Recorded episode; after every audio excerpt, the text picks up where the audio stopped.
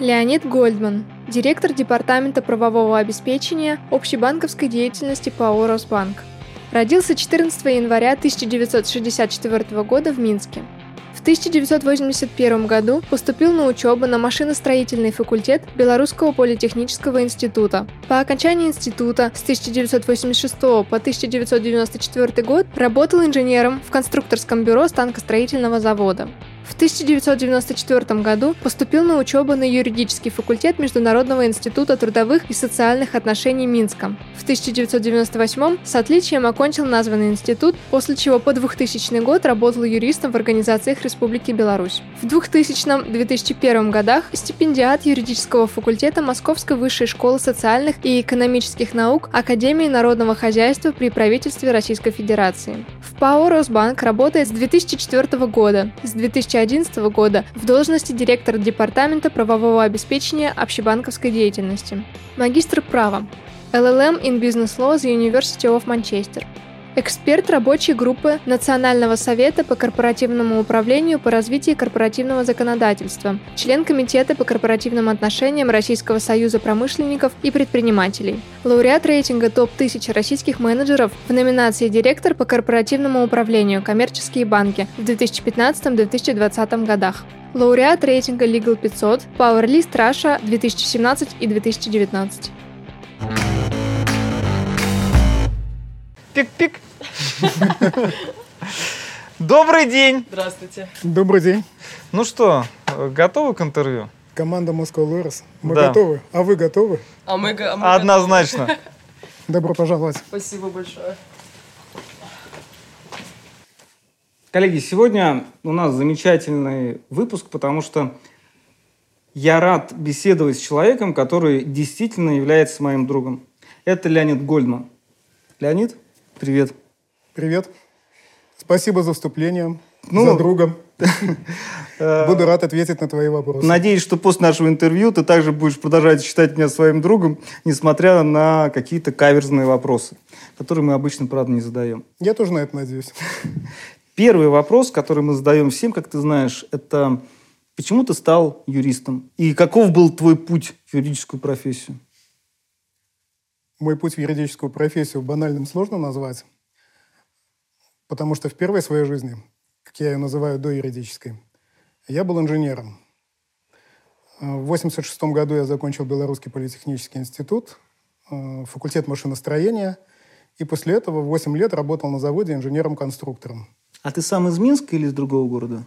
Я из Минска. То есть и университет, соответственно, институт находился в Минске. Да, институт Минский, я уроженец Минска. Мои родители старые минчане, еще до войны жили в Минске. Поэтому все происхождение у меня минское. Отработал 8 лет в конструкторском бюро на заводе, и наступили 90-е годы. Пресловутые 90-е, когда моя зарплата инженера стала равна 20 долларам, я понял, что с этим надо что-то делать. И тогда народ активно переучивался на две профессии – экономиста и юриста. Я подумал, что экономист это скучно, а юрист это, наверное, будет достаточно весело и живенько. И пошел учиться на вечерний факультет нового вуза, который тогда открылся учредителем была Федерация профсоюзов Беларуси. Он назывался Минский институт трудовых и социальных отношений. Это какой год был? 94-й. То есть я пошел учиться, когда мне было 30 лет, в 94 году. И через 4 года я выпустился. У нас было четырехлетнее обучение. Э, Получил государственный диплом с отличием. И в 98 году выпустился из института. Но к тому времени я уже работал юристом э, в нескольких компаниях, сопровождал их хозяйственную деятельность в Минске. Слушай, ну расскажи про свою учебу. То есть вот что тебе запомнилось? Причем ты же учился уже с определенным бэкграундом. Ты э, был человеком ну, такого технического склада ума, как я могу понять. И что тебе сразу же вот бросилось в глаза в юридическом образовании?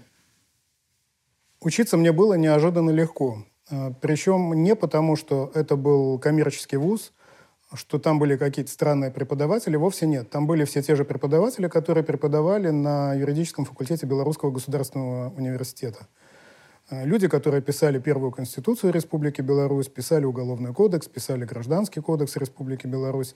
То есть это был очень качественный преподавательский состав. Требования к тем, кто учится на вечернем факультете в коммерческом вузе, были ничуть не меньше, чем требования просто к студентам-дневникам БГУ. Мне было учиться почему-то неожиданно легко. А, я бы сказал, что мне юриспруденция давалась а, гораздо, ну не гораздо, но даже легче, чем давались инженерные науки в Политехническом институте. Мне было легко, интересно, возможно, потому что, когда я учился, я уже работал юристом, и у меня был определенный практический опыт в ходе обучения полученный, и плюс у меня был определенный жизненный опыт. А, у меня был жизненный опыт общения с различными государственными инстанциями, с чиновниками, был опыт работы в больших коллективах. Я, в принципе, представлял себе, что такое люди и как с ними надо взаимодействовать. Поэтому учеба мне откровенно нравилась. Все курсовые писались легко. Дипломная писалась еще более легко. Тогда я решил специализироваться на корпоративном праве в своей дипломной работе. Ну, тогда еще не было такого понятия корпоративного права. Права не было, но тему я выбрал особенности создания дипломной работы, особенности создания общества с ограниченной ответственностью в Республике Беларусь. Угу. И писал э, в дипломной работе, как эти общества создаются. То мне предложили остаться на кафедре гражданского права сразу после окончания института. Института или БГУ? Ну, вот института. этого института угу, юридического. Угу. Сразу после окончания института, после защиты диплома, мне предложили остаться преподавателем на кафедре гражданского права. Но я считал, что я и преподаватель — это разная история, что у меня не такие глубокие теоретические знания и не такой богатый практический опыт, чтобы я мог его кому-то преподавать, не считал себя вправе преподавать, короче. И я пошел продолжал работать уже э, как хозяйственник-юрист, обслуживая несколько компаний. Давай немножко вернемся назад. А, ты сказал, что до поступления э, на юридический факультет ты уже работал юристом. Я правильно тебя понял? А, не совсем так. Я поступил, и примерно на втором курсе или на третьем угу. я уже тогда начал работать юристом. До поступления нет. Я работал в коммерческих фирмах, занимался маркетингом.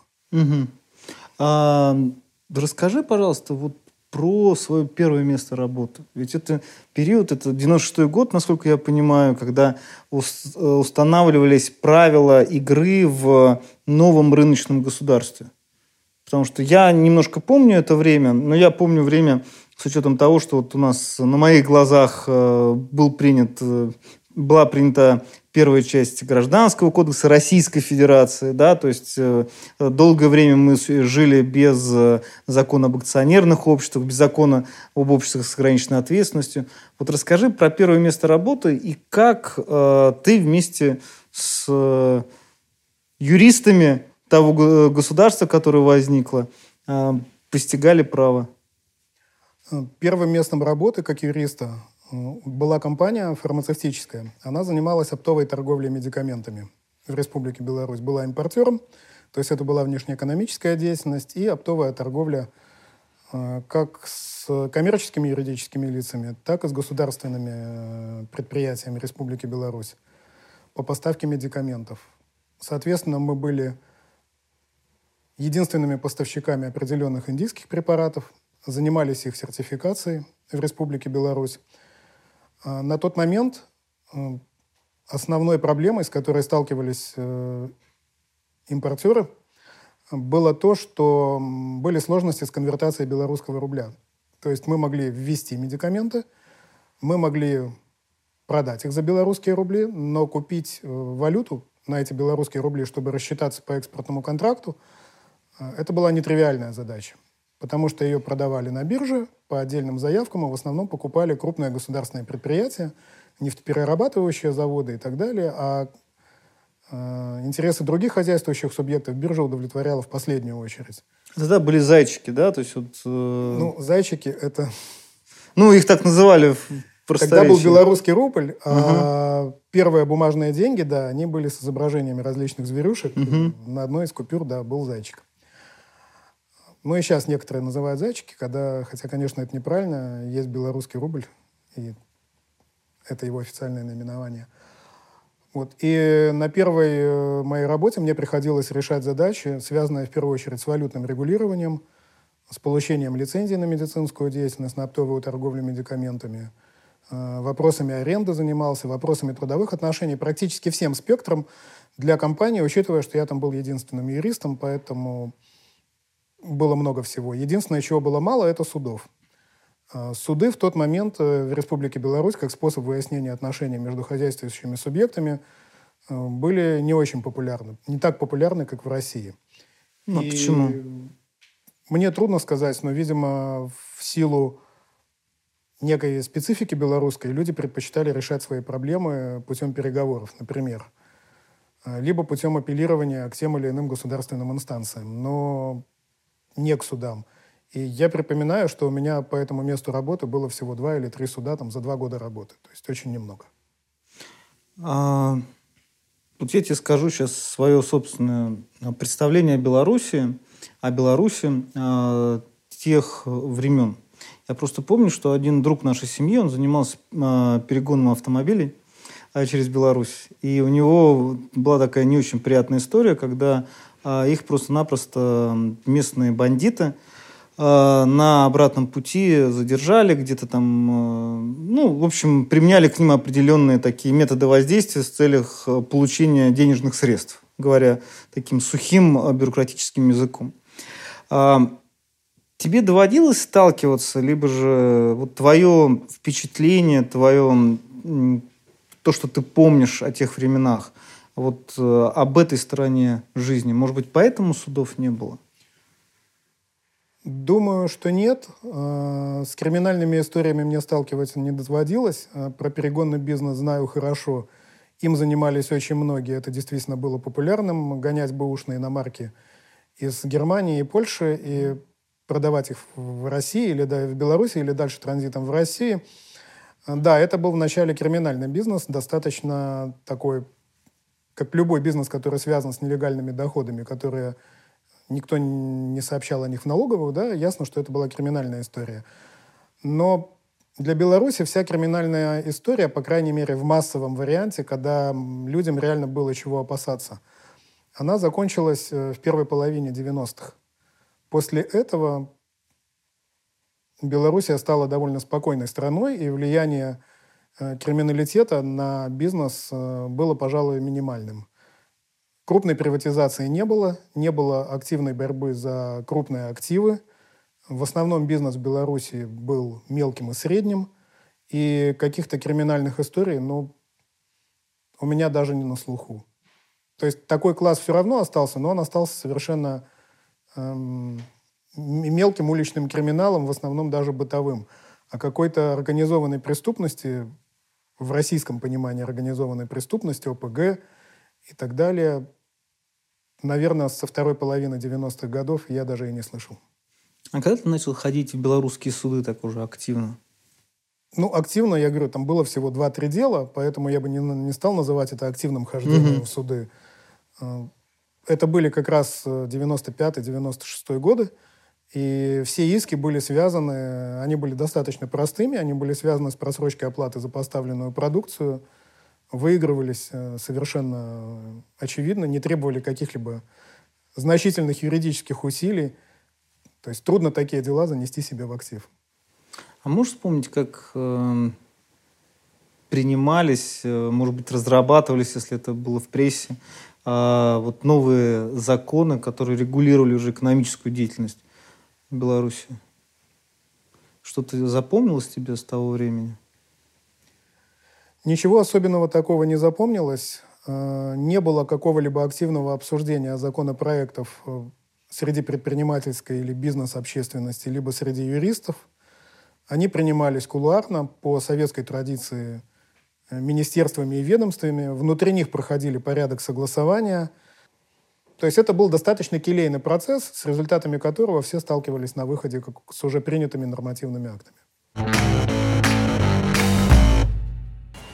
Леонид, а вот скажи, пожалуйста, э, у вас же основной акционер это иностранное э, юридические лица, наверное, или одно юридическое Лицо. лицо. Да. Да? Это кто? У нас мажоритарный акционер – это Societe Generale. Это французская Французский банк, компания. да. Вот ты работал в консалтинге в российском, ты работал э, в Росбанке, когда там акционеры были все-таки российские компании. Угу. Можешь выделить какие-то особенности э, работы с иностранными акционерами, и не только иностранными акционерами, но очевидно, что там у вас и менеджмент тоже частично французский. Есть какие-то аспекты? Да, безусловно, особенности есть. Э, я рассказывал чуть раньше о том, что когда я пришел в Росбанк, все общение между подразделениями осуществлялось служебными записками. Это совершенно классическая история, с которой наши новые акционеры и наши новые сотрудники, приезжающие из Франции, из других стран, не согласились в принципе. Они не понимали, зачем писать такое большое количество служебных записок, какую самостоятельную ценность они несут. И то, что сейчас Росбанк в своих внутренних процессах стал очень гибким, отказавшись, э, насколько это возможно, от э, фиксации каких-либо внутренних э, общений на бумажных носителях, да, в этом плане разница в деловой культуре и в способах коммуникации между людьми внутри банка, да, она, конечно, очевидна. Плюс появились многие вопросы, связанные с тем, что мы, как дочернее общество французского банка, головной организации международной банковской группы, должны использовать те же процессы, те же процедуры и те же подходы, которые использует материнская организация в компаниях во всех своих дочерних компаниях, где бы они ни находились.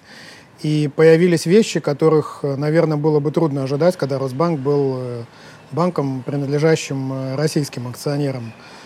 Появились внутренние документы, которые делают акцент на этике, на комплайенсе. Да, это все, конечно, существовало в каком-то регулировании и прежде, но теперь мы стали более близки к европейским стандартам Э, регулирования и использования европейских э, методик э, в своей практической деятельности. То есть многие вещи к нам пришли из культуры французской организации материнской, и мы их восприняли, и теперь уже не очень себе представляем, а как же это мы жили дальше. Только те, кто так давно работает в Росбанке, как я, помнят, как оно было раньше. А приходящие новые сотрудники воспринимают это все уже как абсолютную норму, просто потому что то, что было естественным для наших французских акционеров и то, что они принесли нам, когда стали нашими акционерами, сейчас становится нормой для, по крайней мере, крупных российских компаний, э, акции которых торгуются и которые вы обязаны просто следовать ну, а можешь привести э... примеры какие? Ну, вот, вот что э, было внедрено в Росбанке благодаря французским акционерам, а потом появилось в других структурах? Ну, э, вопрос появилось потом или появилось... Ну, бог с ним. То есть, что было внедрено и что ты можешь вспомнить? Например, э, в хозяйственных договорах, которые мы сейчас заключаем, включается стандартная антикоррупционная оговорка, угу. которая изложена в редакции максимально близкой э, к редакции, используемой материнской компанией. Э, когда только мы начали ее включать в хозяйственные договоры, было определенное непонимание со стороны контрагентов, что это, зачем нужна антикоррупционная оговорка. Потом анти антикоррупционные оговорки появились в крупных российских компаниях. Э, нефтянка, телеком-операторы. И сейчас на эту антикоррупционную оговорку все смотрят как, ну, да, ГК ничего не говорит про антикоррупционную оговорку, но практика делового оборота абсолютно нормально уже это воспринимает. Вот такой классический пример, как то, что сначала пришло к нам, мы были одними из первых, кто начал это использовать, а теперь это стало, в общем, если для мелкого бизнеса это не ежедневный процесс, то для крупного российского бизнеса это вполне стандартная история. А французский язык начал учить? Нет это не требует... Не является обязательным. Угу. Знание французского угу. языка, конечно, максимально желательно, угу. но не обязательно. Язык делового общения у нас английский. И все общение с зарубежными коллегами преимущественно идет на английском языке. А, то есть с французами вы общаетесь на английском? Да, с французами, но это же международная банковская группа. Там есть не только французы, есть э, граждане других стран. Угу. И со всеми э, языком международного общения у нас является английский. Кризис 98 -го года как-то отразился на экономике Беларуси? Наверняка отразился э, в том контексте, что э, значительная часть экономики Беларуси была завязана на Россию. Всегда. Были экспортные контракты, были российские контрагенты, и когда им стало плохо, естественно, стало плохо и их белорусским партнерам. Но, то есть это было такое опосредование влияния на Беларусь. А, белорусская экономика, она сама по себе очень э, зависима от внешних факторов и без кризиса 98 года. Волатильность рубля белорусского, а, проблемы с конвертацией валюты, а, эпизодические ограничения там, возможности импорта в Республику Беларусь. Все это было и без кризиса 98 года. Поэтому те, кто занимался бизнесом в Беларуси, они привыкли жить э, в условиях и вести бизнес в условиях Э, правовой и экономической неопределенности. Это просто были белорусские реалии. Не было какого-то периода такой стабильности. Все внешние условия, или большая их часть, постоянно менялись. Поэтому кризис 98 -го года, он добавил неопределенности, связанной с российским сегментом э, экономики, вернее, э, с сегментом белорусской экономики, ориентированным на Россию. Но сказать, чтобы он сам по себе привел к каким-то глубоким потрясениям, у меня таких личных наблюдений нет. Это был просто еще один значимый осложняющий фактор, но не более того. Ну, насколько я тоже помню свои впечатления про это время, больше кризис 98 -го года отразился на Москве. А, на регионах, на моем родном городе Владимире, ну, да, было немножко турбулентно, но тем не менее, как э, жили не очень хорошо. Так да, и продолжали да. жить не очень хорошо. А вот да. в Москве были истории, когда люди теряли состояние, свой статус и так далее. Ну, вот я соглашусь с тем, что влияние на Беларусь этого кризиса было примерно такое же, как на Владимир. То есть была турбулентность, но не более. Э, расскажи, пожалуйста, вот после фармацевтической кампании где ты работал? Ну, одновременно или там, скажем, спустя два года после того, как я начал работать в фармацевтике, у меня появился еще один клиент. Э, это была компания, которая занималась импортом эм, электробытовой техники в Республику Беларусь. Ну, соответственно, практически то же самое, что и с медикаментами, за исключением того, что не требовалось лицензирования. То есть сертификация электротехники, внешнеэкономическая деятельность, те же самые вопросы трудового права и так далее, и так далее – и вот это, пожалуй, были два моих основных клиента, э, с которыми я работал. Ну, а ты э, оформлялся в штат как юрист? Как, да. Гос... Да, то есть... Да. Ну, я э, нашим зрителям просто поясню о том, что э, в то время это было абсолютно нормальным когда юрист мог э, работать и на одной, в одной компании в качестве штатного юриста, и в другой компании там, по, да, совместительству. по совместительству. Да, абсолютно. То есть сейчас это представить очень сложно, потому что э, уровень э, задач он неизмеримо вырос, несоизмеримо вырос. Э, тогда это было возможно. Э, что было дальше? А, дальше наступил волшебный 2000 год – у меня уже к концу 90-х накапливалась э, некая внутренняя такая неудовлетворенность тем, как развивается моя карьера в Минске. Э, я достиг какого-то там определенного материального положения. Я публиковался в белорусских журналах, у меня были статьи на юридическую тему. То есть вроде была какая-то известность, но я не видел, куда мне с этим багажом двигаться дальше. Было ощущение, что я уперся в некий потолок, и я не знал, что мне с ним делать. И примерно в это время мне попалось на глаза объявление, что Шаненко, Московская высшая школа социальных и экономических наук, э, она предлагает стипендии для студентов из стран СНГ, в том числе для белорусов, для граждан Республики Беларусь. И я подумал, почему бы не попробовать. Это было, ну, какое-то развитие для меня. Я в этом видел развитие. Пройти обучение по российскому законодательству, получить ЛЛМ – Э, и дальше посмотреть, что мне это может дать, э, какой актив. Э, супруга меня полностью поддержала в этом, это было важно.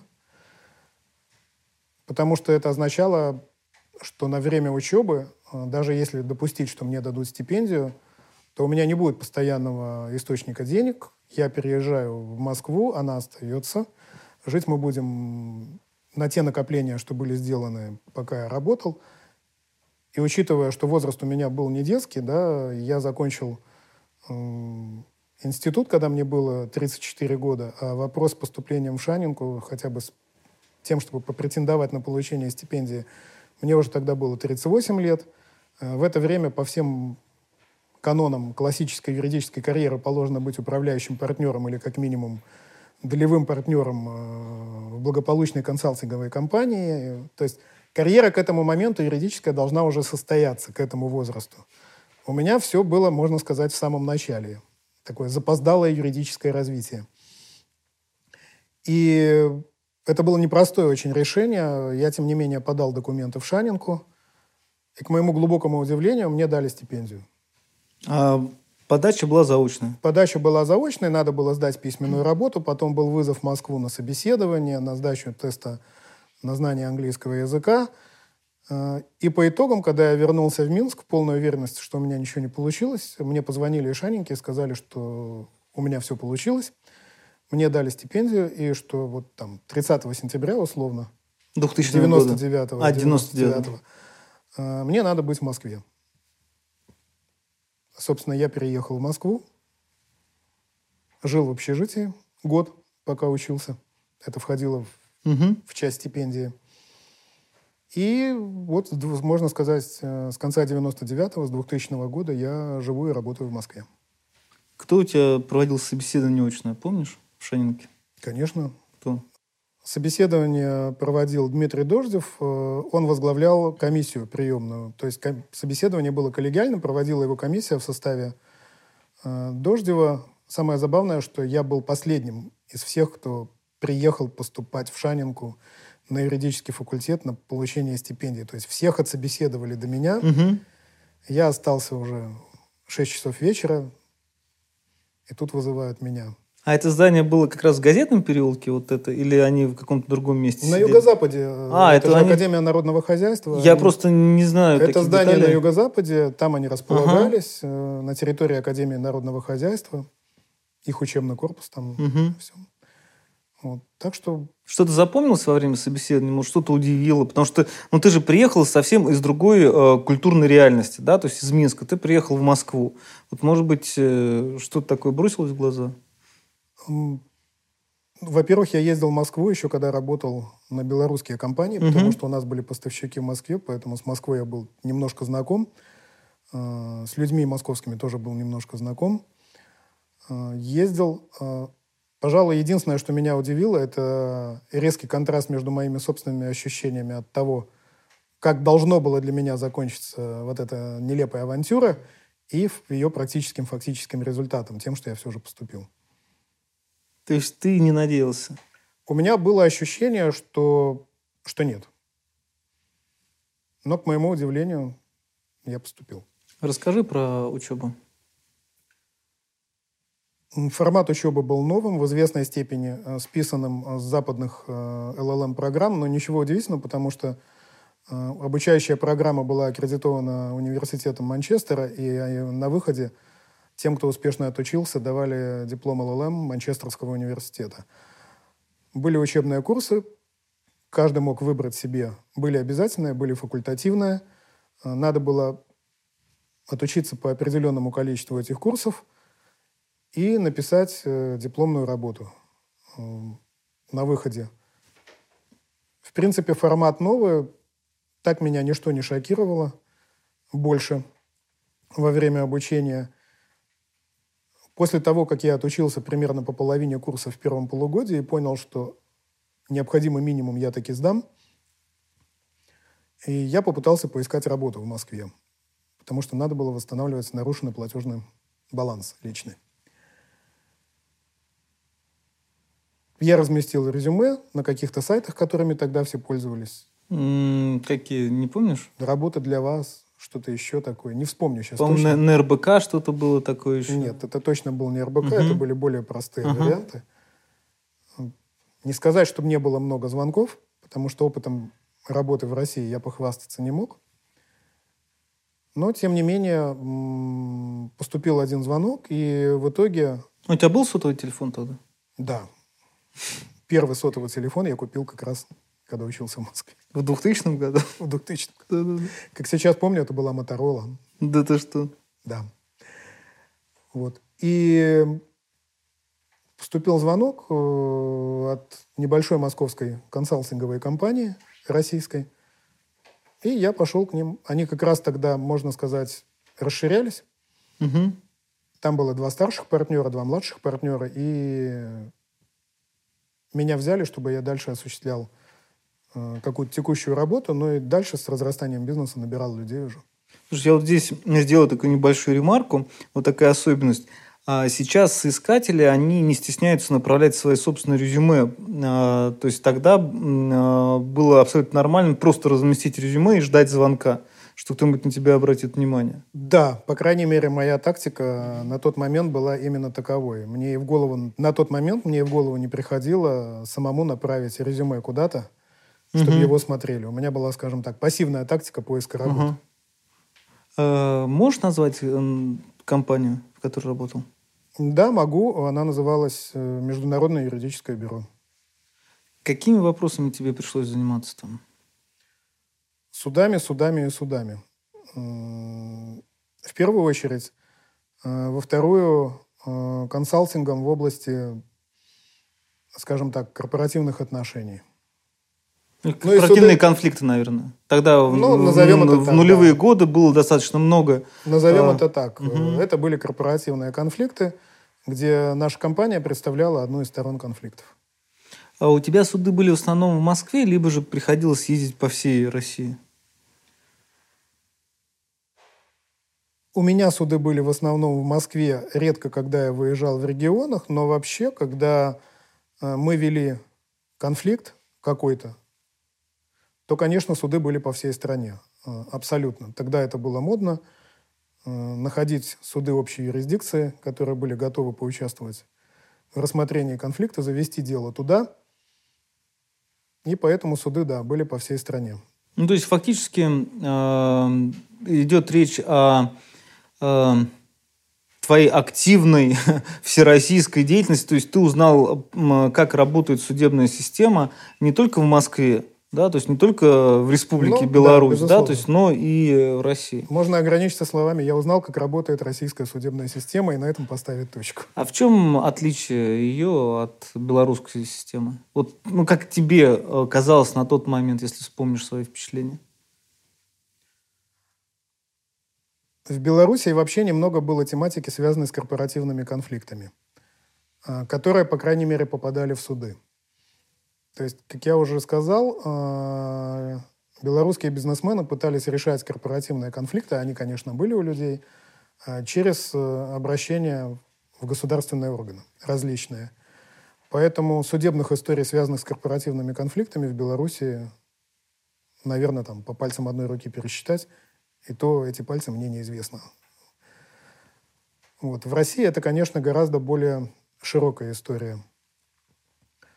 Во-вторых, э, основное отличие, пожалуй, белорусских судов на тот момент и российских заключалось в том, что в Беларуси э, суды э, более трепетно относились к вопросам подведомственности. И если вопрос относился к функционалу подведомственности хозяйственного суда, то хозяйственный суд его и рассматривал. Там не было арбитражных судов тогда mm-hmm. в Беларуси, были хозяйственные суды. И вот э, если вопрос должен был рассматриваться хозяйственным судом, то его хозяйственный суд и рассматривал. Никакой суд общей юрисдикции этот вопрос к себе не брал. Э, в России такого жесткого разделения я не заметил, и всегда находились способы и возможности тот или иной вопрос затащить или попытаться затащить в суд общей юрисдикции. Ну вот это, пожалуй, первое, что бросилось в глаза – арбитражные суды и суды общей юрисдикции российские, а, чем отличались на тот момент, как ты думаешь? Ну, как минимум, они отличались э, вопросами подведомственности. Во-вторых... Ну, да, это понятно. А, вот во-вторых, твое впечатление. А, ну, квалификация судей в арбитражных судах, она была, конечно, выше, чем квалификация судей в судах общей юрисдикции. Это было очень заметно. Но и в арбитражных судах были достаточно веселые случаи. Я помню первый случай, который я называю себя крушением иллюзий в отношении судов российских. У нас был корпоративный конфликт. Наши оппоненты провели общее собрание акционеров, нас на него не пригласили. Тем не менее, мы про него узнали, пытались перейти, нас не допустили э, до регистрации вообще, отказали в регистрации. Мы пошли в суд, в арбитраж обжаловать решение общего собрания. Я подготовил пламенную речь на эту тему, все расписал как мог. Тогда дело, это был, наверное, 2002 год или 2001. Тогда дело рассматривал судья и два заседателя. Арбитражных? Два арбитражных заседателя, угу. да. И наше дело попало на рассмотрение к судье. Не буду строить предположение, почему так произошло, которое угу. специализировалось на договорах купли-продажи угу. и на спорах, вытекающих из сделок купли-продажи. И вот я весь такой в костюме, при галстуке, стою, рассказываю, как грубо были нарушены наши права акционеров, прям вкладываю душу, эмоции в свое выступление. В этот момент судья поворачивается к присяжным, э, к заседателям угу. И говорит громко, но очень и очень внятно. Я вообще не понимаю, о чем он говорит. Но ты же на русском говорил, не на белорусском. Да. После этой фразы судьи я понял, что, в принципе, можно заканчивать выступление. Я сказал, ваша честь, у меня все, спасибо. И дело уехало в апелляцию. Леонид, я слышал, у вас было потрясающее интервью с Александром, но у нас тоже есть несколько вопросов, которые задавали ребята, зная о том, что у нас сегодня будет с вами интервью. А, первый из таких вопросов – это как раз а, про образование. Вот как вы считаете, можно ли без классического юридического образования а, построить успешную именно карьеру юриста? Или все-таки нужны какие-то базовые знания? Эм, в моем понимании э, юридическая сфера деятельности – это та, где без классического образования, может быть, не классического, но без профильного образования обойтись невозможно никак. Э, говорить о том, какая модель образования англи- англо-американская uh-huh. или российская, э, это бессмысленно обсуждать, да, потому что мы живем в разных реалиях. В идеале, конечно, если ты занимаешься правом здесь, в России, то в идеале надо иметь базовое российское образование, его можно назвать классическим, и сверх этого обязательно получить какое-то представление на каких-то курсах э, об английском юридическом образовании. Uh-huh. Но я не могу себе представить человека, который будет заниматься юриспруденцией э, без какого-либо юридического образования вообще, базируясь на каких-то иных знаниях и навыках. Мне кажется, что это не тот случай. Ну, просто часто говорят о том, что вот э, то, что дают в университете, оно практически тебе не пригодится потом работать э, именно на практике. Ты набиваешь руку, и, в принципе, зачем вот терять там 4 года бакалавриата, 2 года еще магистратуры, когда э, в целом ты все равно всему начинаешь учиться именно когда приступаешь к практической работе. Это очень спорный подход. Угу. Мне кажется, что в институте или в университете угу. самое главное — это получить э, знание системное о том, что такое право и как оно живет в нашей жизни, и научиться учиться. Конечно, э, те знания конкретных нормативных актов, которые ты получишь э, в институте, э, там, с высокой степенью вероятности далеко не все тебе пригодятся, если говорить про конкретные правовые нормы. Потому что, придя на работу, ты будешь специализироваться в чем-то одном.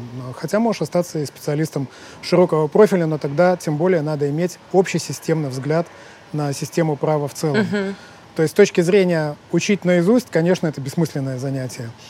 А с точки зрения получить представление и четко понимать себе, что такое право и его соотношение а, с другими сферами нашей жизни, да, это просто абсолютно необходимо. А, хорошо. Тогда следующий вопрос. Используете ли вы IT-технологии в работе юридического департамента? Конечно. И как оно вам помогает? Может быть, даже, кстати, в период пандемии, возможно, это как-то отразилось? А, мы цифровизируемся, uh-huh. как и все. А, Legal Tech — это отдельная история, которой много занимаются. Мы чем можем похвастаться в этом направлении? У нас электронная система согласования документов uh-huh. в банке. У нас электронный учет поступающих в работу задач и их выполнения, стадии их выполнения. И целый ряд других как бы, направлений сейчас находится в разработке.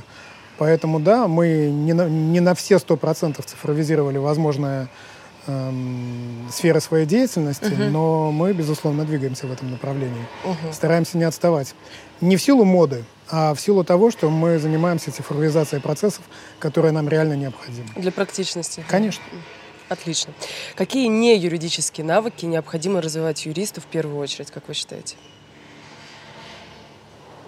Очень сложно провести грань, особенно учитывая модную тему soft skills для угу, юристов. Да. Поэтому прям сказать вот юридические и не юридические, я прям не буду проводить жесткий водораздел. Угу. Юристу, как никому, э, важны системный подход к вопросам, которые он рассматривает, и умение общаться с людьми. То есть коммуникативные навыки, угу. то, что называется эмпатия, вот это то, без чего юристу не обойтись. Невозможно работать только с правовыми нормами. Юристы — это люди, которые работают с людьми, как это ни странно, да? Поэтому вот без этих самых разных навыков работы людьми в самых разных аспектах. Uh-huh. навыки переговорного процесса, э, навыки решения каких-то сложных проблем не по принципу победить в споре, да, это не очень результативно, uh-huh, а по принципу uh-huh. win-to-win, когда обе стороны что-то получают. А вот эти все вещи юристу просто необходимы. Причем не просто, э, мы же сейчас говорим не про руководящие должности, как я понимаю. Это, это на любых вот должностях. На, на, на любых должностях. Это не зависит. Уметь. Э, вопрос соотношения этих навыков uh-huh. для руководящих должностей или для должности, допустим, главного юрисконсульта. Но они необходимы просто всем. Uh-huh. Их надо в себе развивать, культивировать и без них никуда не деться. Согласна с вами. А, следующий вопрос тогда. Назовите пять черт, которыми должна соответствовать юрфирма, по вашему мнению. Должна соответствовать юрфирма, да еще конкретно пять. Во-первых, я человек не из юрфирмы.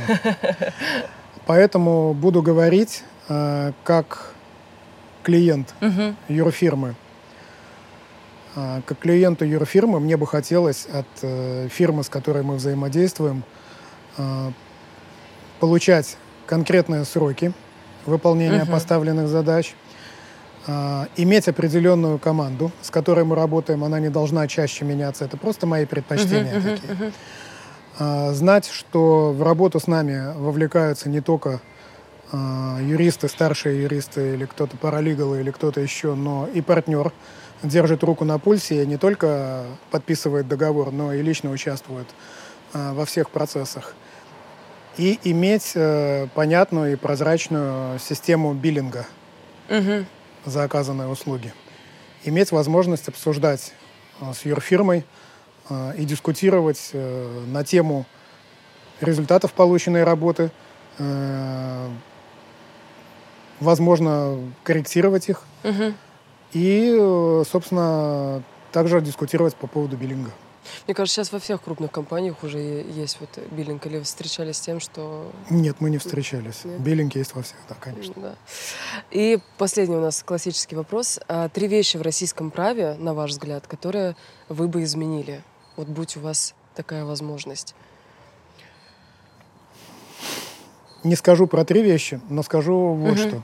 Не буду говорить, какие нормы я хотел бы поменять, потому что это очень узко. А, мне бы очень хотелось, а, чтобы изменился подход к развитию российского законодательства в целом. А именно, мне бы хотелось, чтобы российское законодательство развивалось а, более гармонично и синхронно между своими отраслями.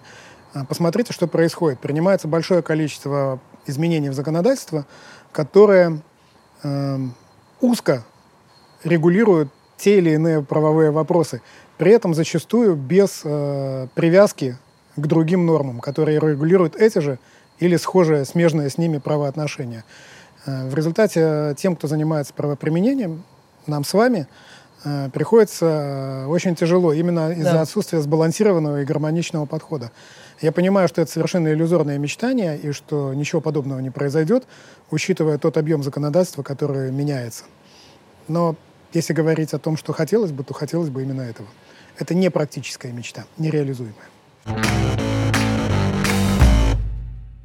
Можешь вспомнить какие-то случаи, когда, э, которые оказали на тебя наибольшее влияние, как становление тебя как э, юриста, вот именно в этот период? То есть какой-то кейс общения с клиентом, э, общения с представителями госструктур?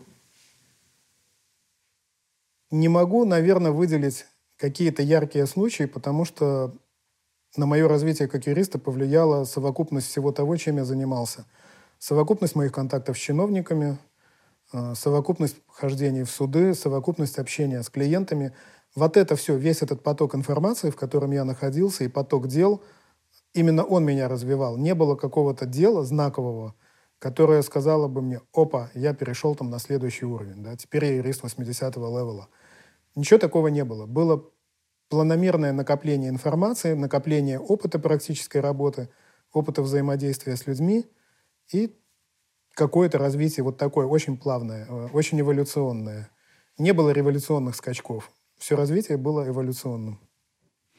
До какого уровня ты дошел, э, до какого левела ты дошел э, внутри консалтинговой компании? Дошел до левела начальника отдела, на котором я имел возможность подбирать себе людей подбирал их. Это был конец, по факту это был 2003 год. Ушел я из этой компании с чувством глубокой благодарности к людям, которые мне так много дали на самом деле. И, наверное, благодаря им я остался в Москве, поскольку других предложений у меня не было. И состоялся как российский юрист, я в первую очередь благодаря тем людям, с которыми я работал в Международном юридическом бюро. Не буду называть фамилии, если они услышат это интервью, они себя, конечно, узнают. Чтобы это не звучало как скрытая реклама. Вот я ушел в январе 2014 года в Росбанк на позицию... 14 э, или?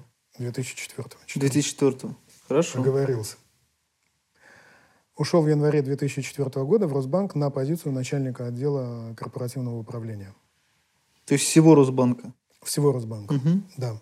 Росбанк как раз тогда приобретал, ну, скажем, был в процессе поглощения группы банков УВК Смоленского. Угу. А и Росбанк, на этот проект меня и взяли. Росбанк, э, если я не ошибаюсь, э, это же бывший Аннексимбанк или как да. он? То есть это... Один из наших э, правопредшественников – это угу. Аннексимбанк. До этого был банк независимости. Росбанка очень богатая юридическая угу. история, которая идет с начала 90-х годов. И Любопытствующие после... могут посмотреть в уставе Росбанка, который угу. доступен на сайте Росбанка. Ну, то есть я просто расскажу то, что я помню. Я специально не готовился, не смотрел историю Росбанка. А, насколько я помню, Росбанк появился после кризиса 98 -го года и путем объединения некоторых активов, которые а, так или иначе были связаны с Михаилом Прохоровым и Владимиром Потаниным. Ну, это мое представление. Я... Может быть, я ошибаюсь. В том числе э, предшественником Росбанка, одним из, является Анексимбанк. Но, строго говоря, юридически, угу. Росбанк ведет э, свое происхождение от банка «Независимость», угу. который когда-то был ООО, потом АОЗТ и так далее. Анексим, насколько я помню, можно проверить по угу. уставу, он не то, что он был аннексом, переименован в Росбанк. Угу. Это было присоединение, насколько я помню. Ну, Понятно. Мы сделаем врезку, справочку такую. Ну да, надо посмотреть. На самом деле, настолько давняя история, что... Понятно. Ну вот ты пришел в четвертом году, то есть э, вы э, занимались тем, что присоединяли новые активы. Правильно я понимаю? Да, мы встраивали в систему Росбанка банки ОВК общим числом 6 банков, не считая других компаний, которые стали предметом этой сделки по покупке этих активов у Смоленского. Таким образом, Росбанк вышел на рынок розничного кредитования. А ОВК это раньше назывался СБ Сагра или как-то, или я что-то путаю? Один из банков ОВК, да. Один из этих ОВК э, раньше был СБС Агро. Угу. Ну, это тоже была одна из крупнейших э, банковских структур до 98 -го года, а вот да. кризис как-то их немножко подкосил. Да. И я пришел, вот, собственно, на позицию начальника отдела, который занимался корпоративным управлением в самом Росбанке. Плюс э, мы структурировали отношения вот, с банками ОВК, встраивали их э, в общую систему. Что было сложнее всего для тебя в этот период работы?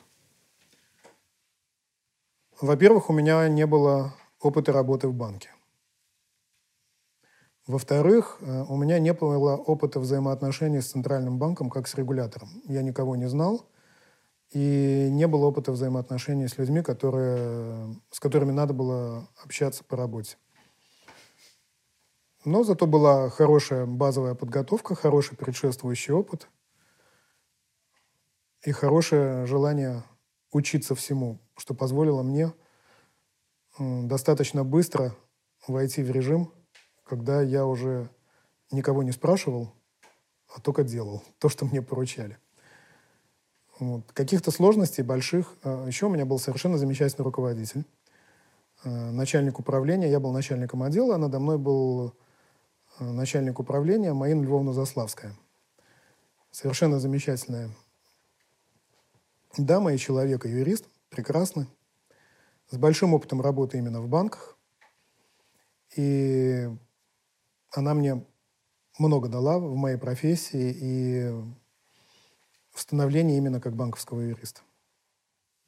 Можешь вспомнить какие-то случаи, которые вот сейчас... Э, тогда было, например, очень э, стрессово, а сейчас э, вспоминается с улыбкой? Да, наверное, каких-то таких случаев, которыми, которые можно назвать э, как стресс, я не могу припомнить. Достаточно, скажем так, по сравнению с опытом работы в консалтинге, который занимался корпоративными конфликтами в том числе, э, жизнь в Росбанке, она была гораздо менее стрессовой, юридическая жизнь в Росбанке. В ней были свои э, подводные камни, конечно. Это в первую очередь то, чего не было в консалтинге совсем. Это общение в жанре служебных записок между подразделениями. То есть тебе задают вопрос в виде служебной записки, ты пишешь на него ответ в виде служебной записки, которую читает несколько человек, в том числе твой руководитель, правят ее. Это была отдельная история, с которой мне пришлось познакомиться и достаточно быстро освоить.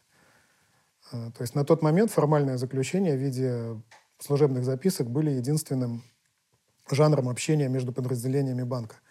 Конечно, были чисто человеческие отношения, которые, э, работая в такой крупной организации, как Росбанк, просто необходимо было выстраивать между людьми. Э, много подразделений, э, у каждого свой функционал, практически все подразделения узкопрофильные, надо было совершенно точно представлять, кто в банке чем занимается и за какие вопросы отвечает. И, конечно, иметь с этими подразделениями и с людьми, которые там работают, нормальные рабочие человеческие отношения, чтобы не писать служебные записки по каждому поводу и без повода. Это отдельная история, которая на самом деле тяжело давалась людям, которые приходили э, извне в банковскую систему э, без отсутствия опыта в такой организации и в, с такими требованиями к содержанию работы – на это надо было себя настроить, что если, работая в консалтинге, ты мог взять в маленьком консалтинге, да еще и российском, ты мог позвонить кому-то по телефону и все порешать, то здесь нет. Это, как правило, так не работало на тот момент. И надо было сесть, написать служебную записку, подписать у директора департамента, отправить, проконтролировать ее получение, узнать, кто является по ней исполнителем. Такой бюрократизм отправляли по электронной почте, либо же там посредством... На, бумаге. На бумаге. Александр, на бумаге все это подписывалось. Слушай, ну я тогда бумаге. как раз и работал, я знаю прекрасно. Я специально спросил. У нас были обходные листы в бумажной тогда... форме и записки точно так же на бумаге делаешь э, Слово подпись. цифровизация не знал никто. Абсолютно. Электронная почта использовалась просто для переписки э, по каким-то таким рабочим текущим моментам. А все юридически значимые документы, угу. ака служебные записки, направлялись исключительно на бумаге, подшивались и хранились. У тебя были конфликты внутри э, банка, например, юридическое подразделение там конфликтует с каким-нибудь там бизнесовым подразделением или еще с кем-то? Были такие случаи? Нет, не было, потому что я вообще стараюсь, и у меня, по слава богу, получается это все, решать вопросы бесконфликтно, э, выстраивая нормальные конструктивные рабочие отношения с людьми. Разумеется, люди бывают разные. Э, с некоторыми отношения строятся сугубо формально. И это максимальная степень сложности отношений, которую, я считаю, можно себе позволить. А в основном все отношения были конструктивные, настроенные на решение какой-то общей задачи – Поэтому говорить о том, что был какой-то прямо конфликт, конфликт между юридическим подразделением и каким-то еще, не приходится.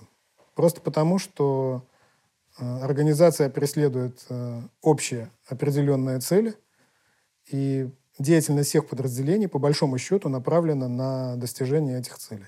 Поэтому ни о каких каких-то там серьезных конфликтах, связанных с выяснением отношений, с какими-то осложнениями, с походами к руководству и Скипы служебных записок, да? да.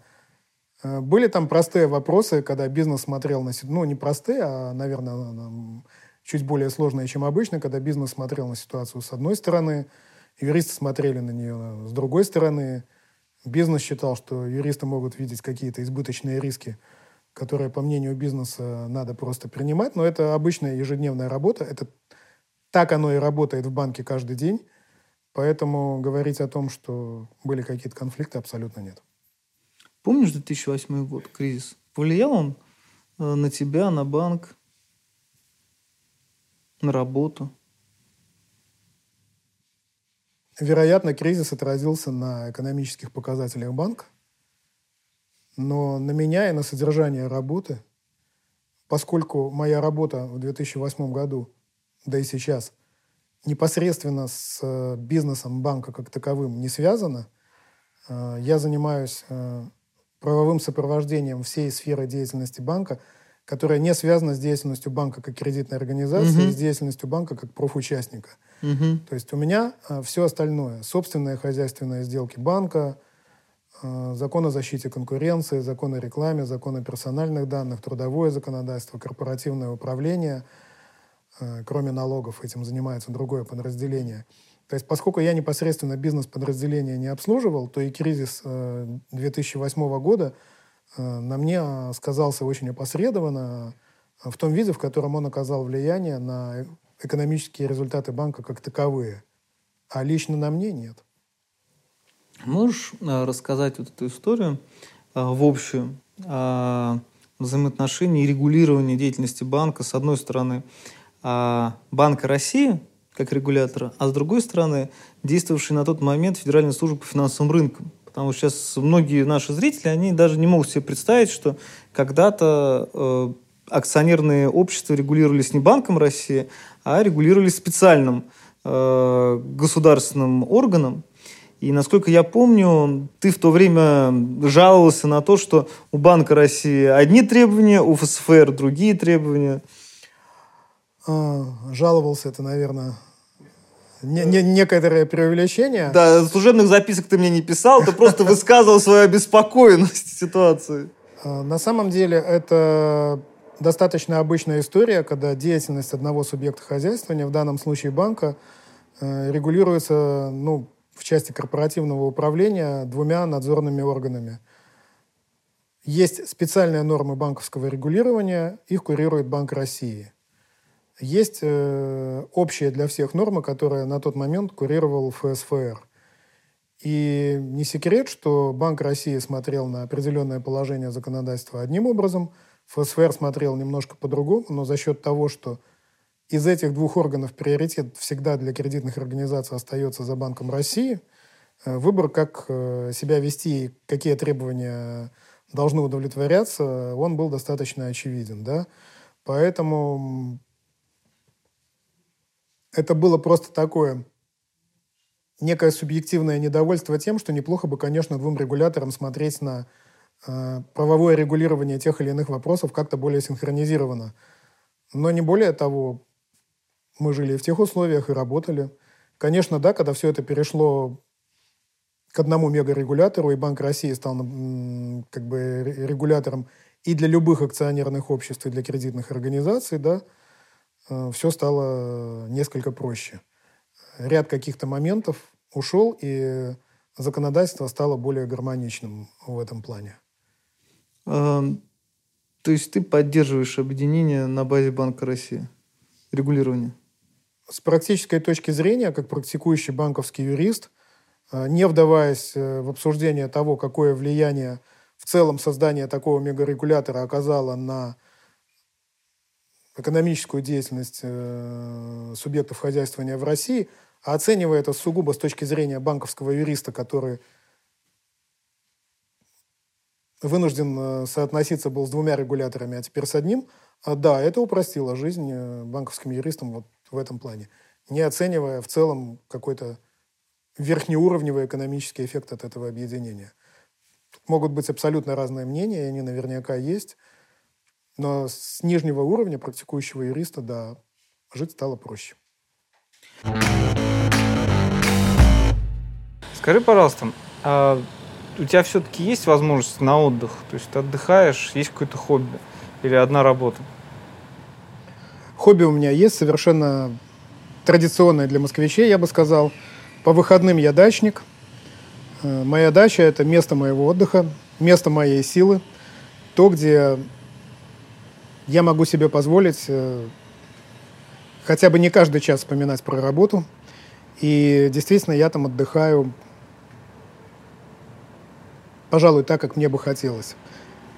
Если говорить об отдыхе, то да, какого-то ярко выраженного хобби, там, собирать значки, э, марки, э, вышивать крестиком, нет, ничего такого. Ты знаешь, я могу предположить, с учетом не зам... того, что ни в чем раб- подобном не замечен. что ты работаешь в банке, я могу предположить, что ты нумизмат.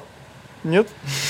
Э, Когда-то, да, в детстве, пожалуй, такое увлечение у меня было, но это все осталось в прошлом. Оно не приехало со мной из Минска в Москву. Понятно.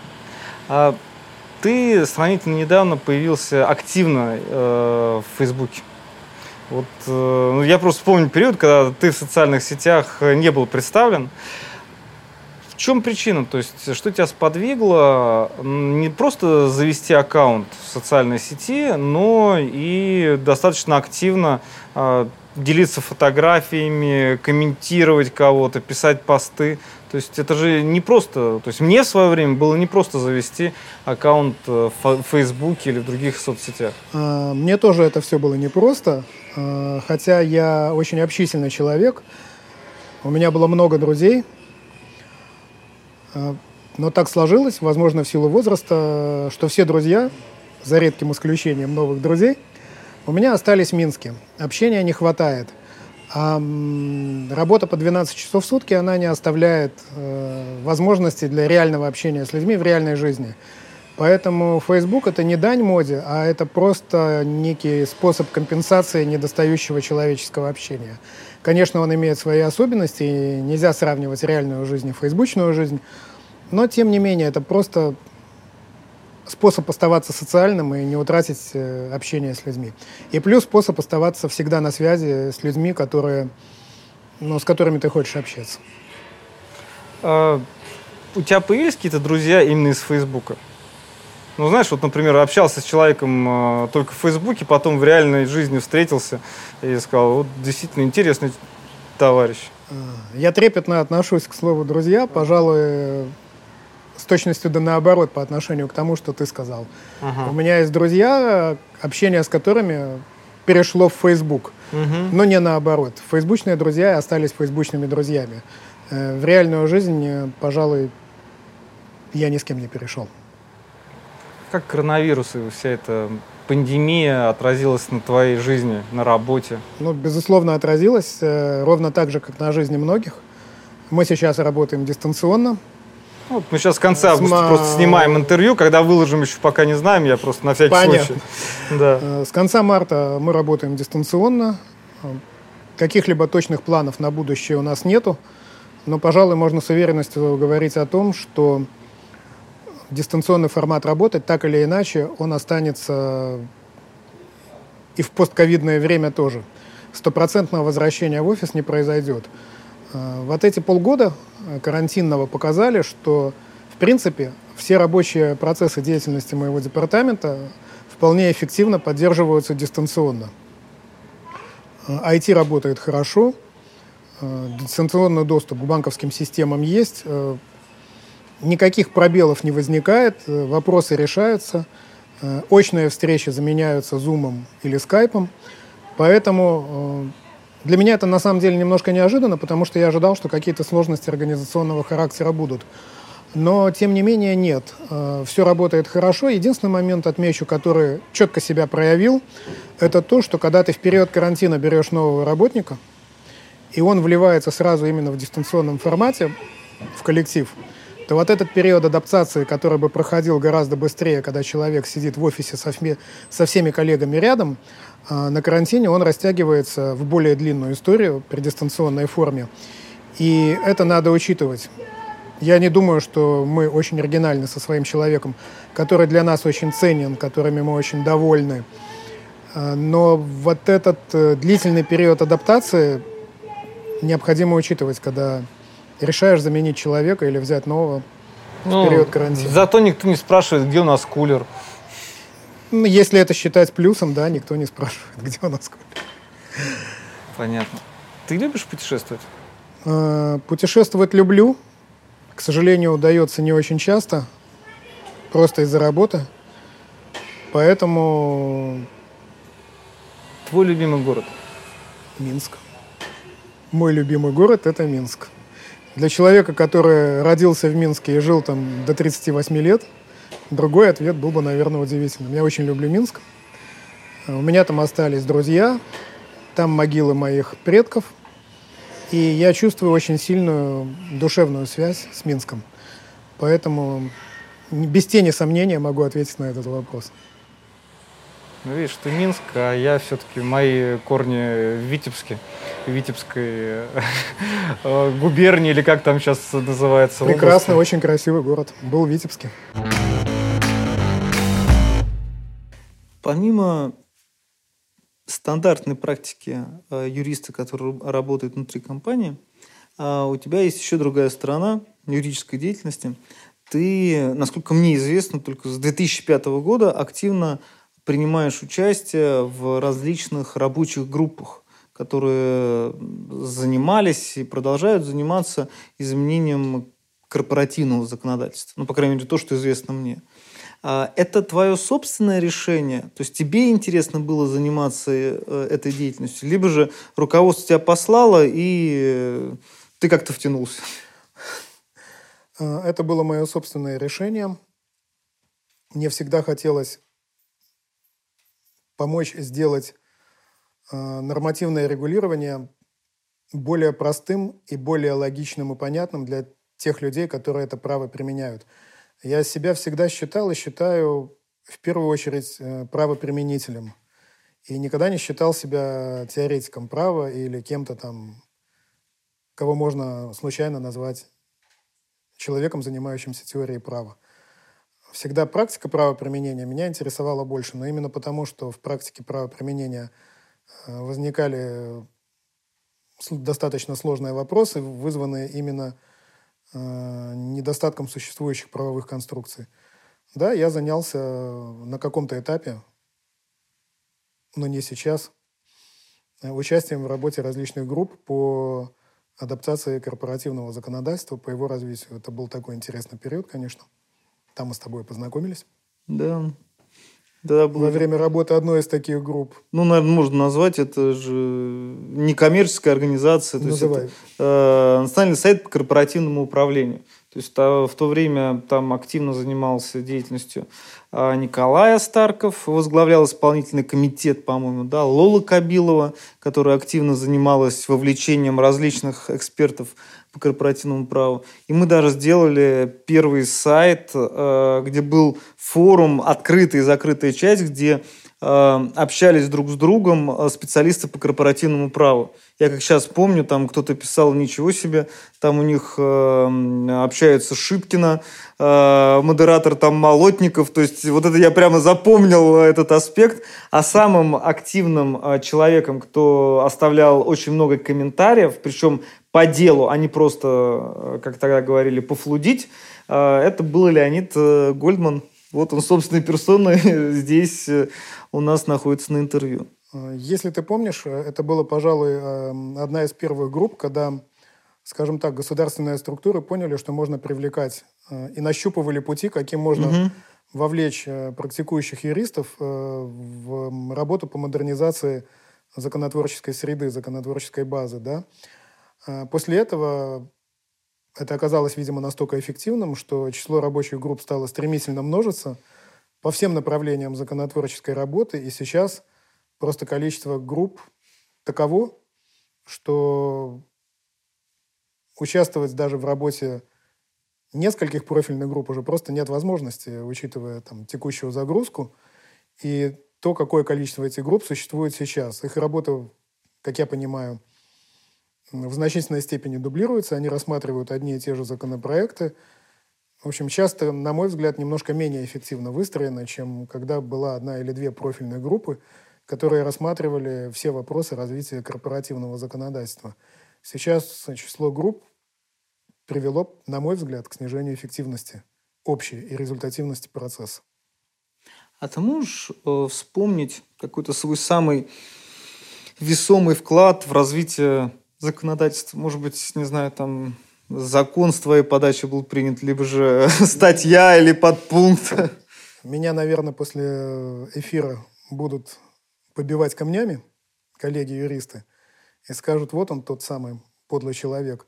Но, наверное, я могу гордиться тем, что в первую редакцию э, статьи об акционерных соглашениях закона об акционерных обществах. 32 прим, да? Да, вошли буквально пара абзацев в том виде, в котором я их написал при обсуждении проекта. Это какая группа была? А, по-моему, вот это самое. НСКУ, где мы с тобой да? работали в НСКУ, да. Потому что потом была еще э, рабочая группа по Международному финансовому центру. Нет, где... это было раньше. Это, было вот раньше. это вот Мгм. Понял. пе- Первая наша группа НСКУ, да. Ну вот видишь, э, благодаря тебе э, теперь известно, что у нас есть акционерное соглашение. И некоторые сделки осуществляются по российскому. Да. да. Хорошо. А скажи, пожалуйста, а ты можешь сравнивать, как э, развивалось корпоративное законодательство в начале нулевых годов, э, что с ним происходило после кризиса восьмого года, 2014 года. Вот можешь выделить какие-то базовые отличия э, законодательства и правоприменительной практики того времени и нынешнего периода? Нормы идут, в моем понимании, развиваются по пути того, что правовые нормы, регулирующие те или иные корпоративные отношения, а, становятся более предметными, более детализированными. А, Развитие законодательства стремится отвечать на вызовы времени. А, Появились целые главы в законе об акционерных обществах, например, связанные с э, выкупом акций у акционеров, которых не было в начале 2000-х годов.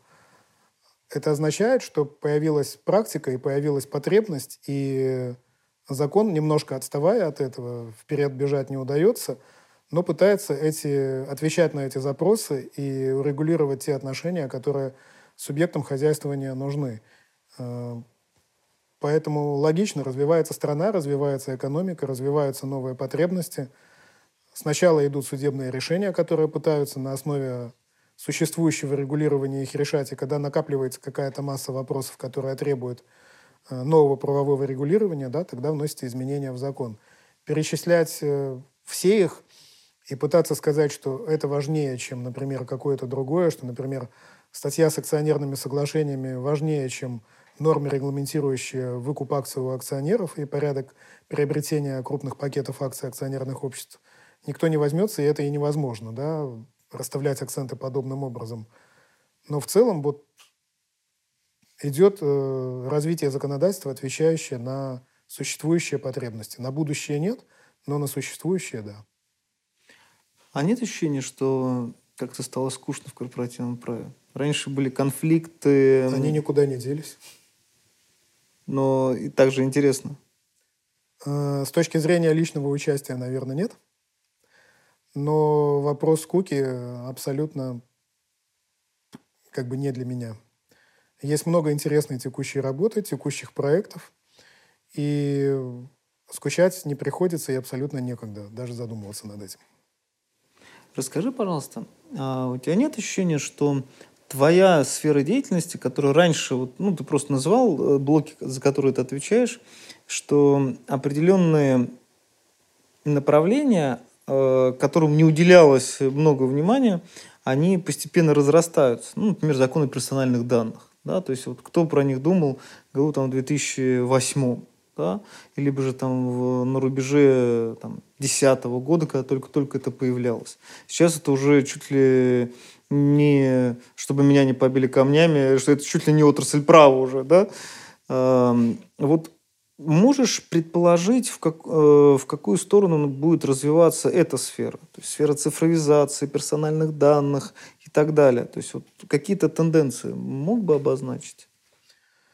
Э, для меня совершенно очевидно, что будет развиваться, если мы на время отойдем от персональных данных немножко в сторону трудовых отношений, для меня абсолютно очевидно, что будет развиваться нормативное регулирование дистанционных трудовых отношений. Потому что в настоящее время кодекс содержит очень ограниченное количество положений, регламентирующих заключение дистанционных трудовых договоров. И, очевидно, это не то, что нужно сейчас э, тем, кто работает дистанционно как работникам, так и работодателям. Сейчас э, разработаны изменения в Трудовой кодекс, но и они, очевидно, не покрывают всего спектра вопросов, которые нужно нормативно регулировать.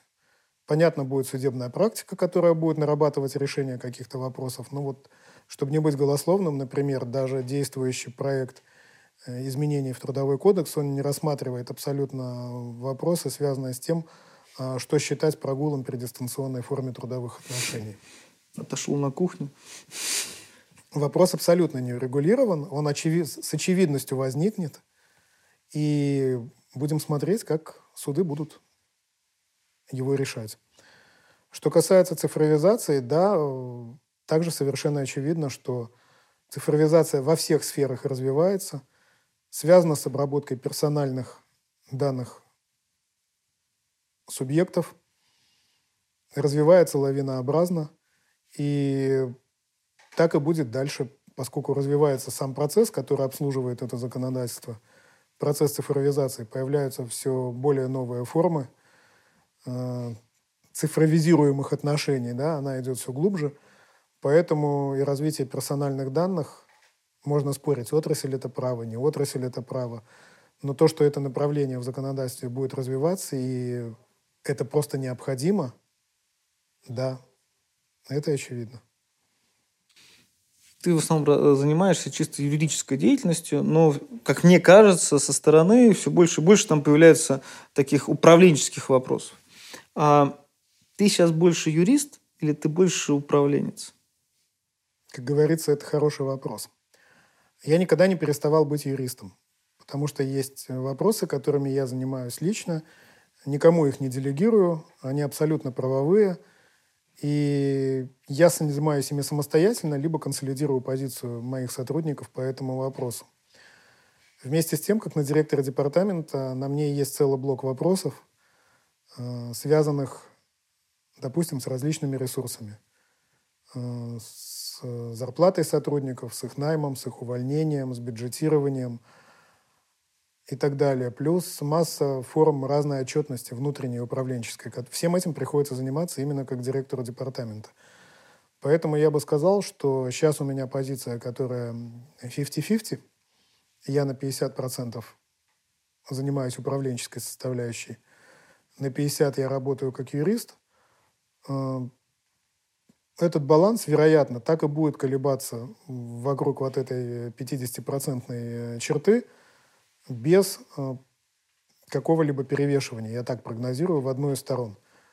Во всяком случае, мне бы не хотелось ни того, ни другого. Мне бы хотелось, наверное, если мечтать об идеальном, быть больше юристом, но на позиции директора департамента административная составляющая, она тоже значительная, и она присутствует. А ты не учился на специальных каких-нибудь программах именно деловому администрированию? Я не брал никаких курсов МБА. Э, у меня в далеком прошлом э, просто один из учебных курсов. Э, в свое время была возможность взять учебный курс в Open University. И я взял один из курсов учебных программы MBA, который назывался «Эффективный менеджер». Угу. Плюс прошел дополнительное обучение, которое можно с трудом назвать менеджерским образованием, но тем не менее это программа Логоса – M-Logos. Да, M-Logos, uh-huh. Soft Skills для юристов. Ну, вот. То есть теперь можешь носить правильные носки и галстуки нужных расцветок. Теперь я лучше понимаю людей. Я их и всегда понимал хорошо. А теперь надеюсь, что понимаю еще лучше. Какая у тебя сейчас мечта? Можешь поделиться? Наверное, это ужасно, но у меня нет какой-то четко сформулированной мечты с большой буквы «М». Есть мечта, не связанная абсолютно. С работой никак.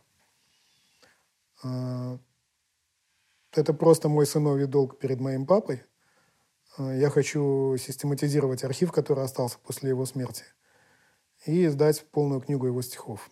Но это... Расскажи про него.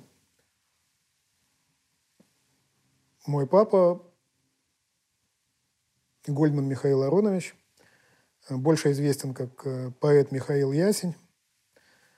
Он написал такие песни, как «Помнит Вена, помнит Альпу и Дунай», «Письмо из 45-го», «Память сердца» и много-много других песен, которые достаточно популярны. После папиной смерти остался большой архив документов, фотографий, и я чувствую сыновий долг. Возможно сделать сайт, возможно выпустить книгу. Все это пока не оформленное. Эм, давно надо этим заняться, но пока не сформировалось четкое видение, чего я хочу, как-то не очень получается. Давай Поэтому, займемся. если говорить про мечту, то да. Давай займемся. Давай займемся. Ну, это знаешь, как есть такое понятие публичных обещаний. А, вот давай дадим публичное обещание, что Давай. Это ты строй- займешься, а я буду способствовать по мере сил. А ты будешь меня контролировать. я Давай. буду тебя контролировать. Давай, Все. договорились. Далее. Э, вот в эту камеру скажи еще раз, да? Мы, Подтверждаю. подписавшиеся Гольман Леонид Михайлович, даем публичное обещание заняться разборкой архивов Михаила Ясеня. Подтверждаю. Леонид Михайлович, спасибо тебе за интервью. Надеюсь, что тебе тоже понравилось. И понравится нашим зрителям. Очень сильно. Александр, спасибо за то, что приехали. Никогда не думал, что я стану одним из героев передачи Moscow Lawyers. Это для меня совершенно неожиданный, но очень приятный опыт. Спасибо. Минск Lawyers пока не снимают, поэтому остается Moscow Lawyers. Подписывайтесь на наш канал и помните, что юристы тоже люди.